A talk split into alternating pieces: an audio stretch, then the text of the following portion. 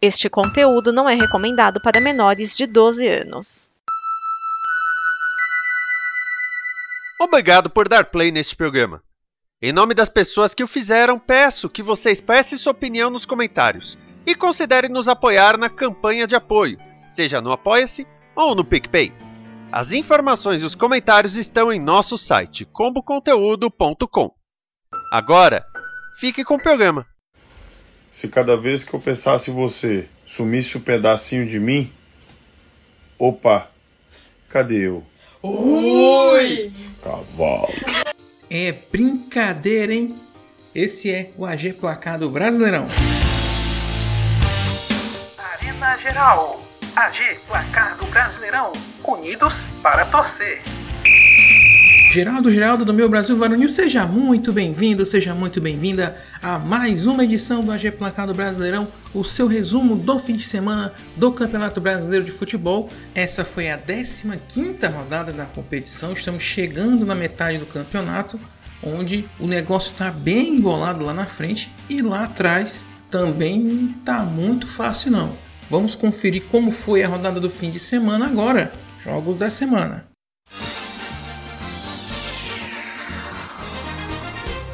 E a gente já começa com o jogo mais emocionante da rodada. O Fluminense atropela o Corinthians por 4 a 0 no Maracanã. Com o estádio lotado de tricolores, o Corinthians poupou jogadores para encarar o Boca pela Libertadores e foi goleado pelo Flu. Cano marca duas vezes e Manuel marca uma. E aí veio o momento mais emocionante da partida. A torcida grita e Fernando Diniz coloca Fred para jogar. Às vésperas de encerrar a carreira, Fred marcou o gol que fechou a goleada e é esse gol que vamos ouvir agora. Faz, faz, olha o gol, olha o gol, faz, olha o gol, gol!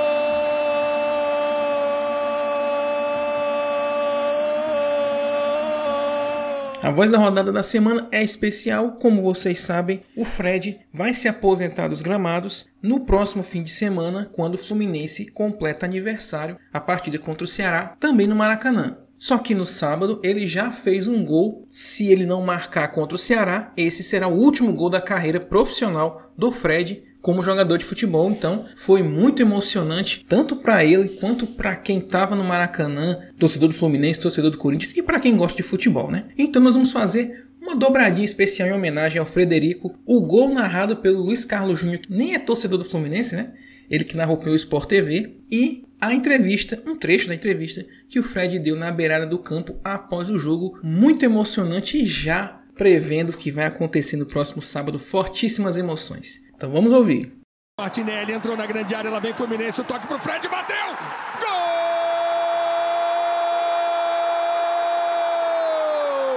É do Fluminense! É de Fred! É da emoção! Fred! Fred! 199 gols com essa camisa. Guarde para sempre a emoção de um grande artilheiro, de um grande ídolo. Fred! Fred com o escudo do Fluminense no Maracanã. Um dos grandes da história do clube. Ele beija o escudo, ele abraça Felipe Melo. Um momento sensacional no Maracanã, de pura emoção. Fred. Fluminense, Martinelli servindo Fred. Mais abandonado, enfraquecido ou no chão, né, na lona. A única torcida que acreditou em mim. E eu falo isso assim, às vezes até quando eu não acreditei em mim, a nossa torcida acreditou, estendeu a mão, me tirou do buraco depois da Copa. Em 2009, onde a gente estava aí, que foi um título para nós, a gente estava também já acabado para eles, a torcida tirou a gente do chão. A gente fez aquilo. E os dias estão se encerrando, né? Esse ciclo aí como jogador. E antes de eu voltar para o Fluminense, eu vivia momentos aí de 2019 de muita tristeza, de querendo abandonar a carreira também. E o Fluminense, na pessoa do Mário, foi lá na roça, cara. Lá na fazenda. Na verdade, eu tava me escondendo. Tava me escondendo por causa do rebaixamento que a gente teve no Cruzeiro. Eu tava envergonhado. Nunca tinha me rebaixa- rebaixado. E o Mário confiou em mim, nesse projeto. Com o resultado, o Fluminense encosta no grupo dos primeiros, no mesmo lugar onde o Corinthians está, que por causa dos próximos resultados não se distanciou tanto da ponta da tabela. Também pensando no jogo de volta da Libertadores, o Atlético Mineiro venceu o Juventude no Alfredo Jaconi por 2 a 1. Hulk e Eduardo Sacha foram os autores dos gols mineiros, enquanto Moraes descontou para o Papo. Essa é a terceira vitória seguida do Galo, encostando de vez na ponta da tabela. Já o Juventude segue nas últimas posições. Santos e Flamengo duelaram na Vila Belmiro e os visitantes levaram a melhor 2 a 1. E novamente Gabigol foi o nome da partida, no bem ou no mal. Xingado constantemente por alguns torcedores santistas, foi dele o gol da vitória do Mengo. Na comemoração, ele fingiu que ia tirar a camisa só de zoeira. Ele já havia tomado um cartão amarelo antes, só que a central do apito falou que mesmo assim, por causa da intenção, ele deveria ter tomado um amarelo também. Pedro abriu o placar para o Flamengo enquanto Zanocelo diminuiu para o Peixe após cobrança de falta e falha clamorosa do goleiro Santos. O Mengo volta a estar colado no G6 e o Santos segue com a campanha ruim em casa. Falando em poupar jogadores, Ceará e Internacional têm compromissos importantes pela Copa Sul-Americana no meio de semana. Por isso mandaram times alternativos a campo no Castelão. Resultado: o nono, eu disse o nono empate do Ceará, 1 a 1. Lima marcou de pênalti para o Ceará e Moisés empatou para os Colorados. Tudo isso ainda na primeira etapa. O Vozão segue invicto no comando de Marquinhos Santos, mas sem vencer. Já o Inter perde a chance de se aproximar ainda mais da ponta da tabela. O Palmeiras celebrou muito o retorno de Filipão ao Allianz Parque, dessa vez como adversário. Homenagens dentro e fora de campo para um dos maiores treinadores do clube e, convenhamos, do futebol brasileiro. Para quem não sabe, teve uma comemoração no meio de semana dos 20 anos do Penta, exatamente no último dia 30 de junho, comemorou-se 20 anos da conquista do Pentacampeonato Mundial. Filipão não estava presente no evento, porque estava preparando o Arapuca para o Palmeiras. Vitória do Furacão por 2 a 0 no Allianz Parque. O grande destaque da partida foi o jovem Vitor Roque, que marcou o gol e participou do segundo, que resultou num pênalti cometido por Piquerez e convertido por Vitor Bueno. Agora o Furacão é vice-líder, a dois pontos do próprio Palmeiras, que não consegue fazer gordurinha na liderança. O Havaí era um dos melhores mandantes do campeonato, já o Cuiabá estava no Z4 da competição. O encontro dos dois deu vitória do Cuiabá por 2 a 1 de virada lá na ressacada, no aprazível horário de 11 da manhã de domingo. Eduardo abriu o placar para o Leão, mas no segundo tempo o Dourado reagiu e virou o jogo com Valdívia e Joaquim. Esse resultado mantém o Cuiabá no Z4, mas bem perto de sair, e impede o Havaí de pensar na primeira página da tabela. O São Paulo volta a colar no G6 após vitória sobre o Atlético Goianiense por 2 a 1 no estádio Antônio Ascioli. Luciano, cria do Dragão, abriu o placar em cobrança de pênalti. E o Dragão empatou o jogo num lance bizarro. Ramon fez um lindo gol, mas o juiz tinha marcado pênalti para o Atlético antes da bola entrar, anulando o gol. Vacilo do juizão, que devia ter deixado o lance seguir para priorizar, lógico, o gol. Sorte dele que Marlon Freitas fez o gol na cobrança de penalidade. Só que o tricolor tinha Luciano, que aplicou a lei do ex mais uma vez, dando a vitória ao São Paulo. Agora o time paulista encosta no Z6, enquanto o Dragão segue na porta do Z4. América Mineiro e Goiás fizeram um duelo para se afastar da parte de baixo da tabela.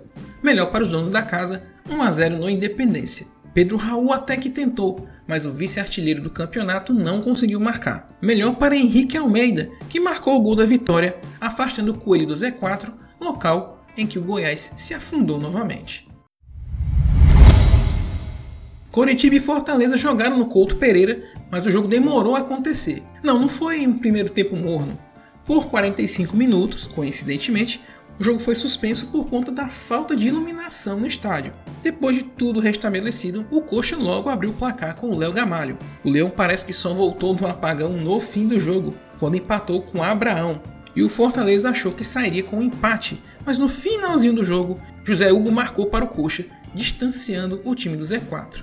Já o Leão continua na lanterna da competição, com um sinal de alerta ficando cada vez mais forte. Para fechar a rodada, o Botafogo enfim voltou a vencer e o importante resultado fora de casa, 1 a 0 contra o RB Bragantino no Nabia Bichedi. Vinícius Lopes foi o autor do gol botafoguense e o VAR foi atuante no resultado, pois dois gols do Bragantino foram anulados por impedimento, bem como um pênalti revisado e não confirmado pelo árbitro para o Massa Bruta. Resultado recoloca o Botafogo na primeira página da tabela e o Bragantino a um ponto do Z4.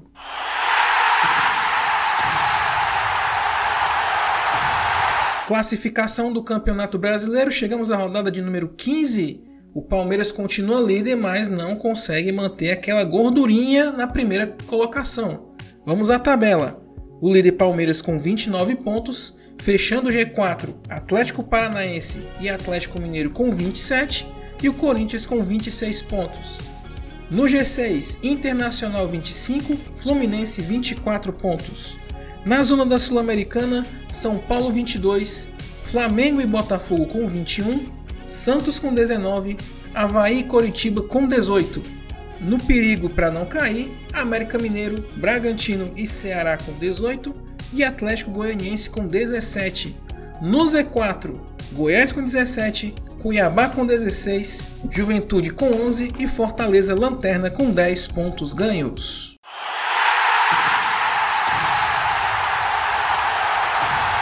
A 16ª rodada do Campeonato Brasileiro acontece no fim de semana. O meio de semana está reservado para os jogos de volta das oitavas de final da Copa Libertadores e da Copa Sul-Americana. Então vamos às partidas da rodada 16, que começa no sábado dia 9 e termina na segunda dia 11. No sábado, 4 e meia da tarde, Bragantino e Havaí no Nabia Bichedi. 7 da noite, Fluminense e Ceará no Maracanã. 8 e meia da noite, Goiás e Atlético Paranaense fecham o sabadão lá na Serrinha. Domingo, dia 10, 11 da manhã, Coritiba e Juventude no Couto Pereira. 4 da tarde, só Corinthians e Flamengo na Neoquímica Arena. 6 da noite, três partidas: Atlético Mineiro e São Paulo no Mineirão, Santos e Atlético Goianiense na Vila Belmiro, Fortaleza e Palmeiras no Castelão. 7 da noite, Cuiabá e Botafogo na Arena Pantanal e para fechar a rodada na segunda, dia 11, 8 da noite, Internacional e América Mineiro no Beira Rio. E é isso, minha gente. Esse foi o AG Placar no Brasileirão. Somos Arena Geral. Aqui o torcedor sempre tem vez e voz. Acesse arenageral.com.br para conhecer um pouco mais do nosso trabalho. Lá também você vai encontrar o link para a segunda edição do Rádio Arena Geral, nosso podcast quinzenal, que dessa vez fala sobre fake news no esporte. Gostaria muito que você fosse lá, ouvisse e comentasse o que achou, para que a gente possa fazer um trabalho melhor. Lá no Rádio Arena Geral e aqui também no nosso AGPB. Deixe seu recado, sua crítica, sugestão, como fazer esse programa melhor para você, beleza? Você pode usar os comentários do post lá do podcast no site arenageral.com.br ou no site do nosso parceiro comboconteúdo.com e nas nossas redes sociais Twitter, Facebook, Instagram, YouTube. O link está lá no site. Nós somos parceiros da Como Conteúdo nesse projeto Como Conteúdo que é um aglomerado de projetos audiovisuais que com certeza você vai se agradar de um ou de mais de um deles. É só acessar comoconteúdo.com para conhecer os projetos e também conhecer o financiamento coletivo, onde você pode colaborar com projetos que já existem, como esse, e também novos projetos surgindo aí para geral. Então, comoconteúdo.com para saber mais. Nos ouvimos na próxima terça-feira com mais uma edição do AGPB. Abraços a todos, até a próxima!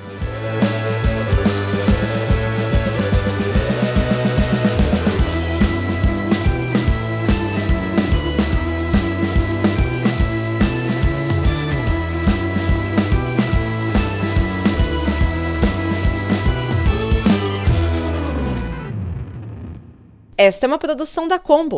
Confira todo o conteúdo do amanhã em nosso site comboconteúdo.com.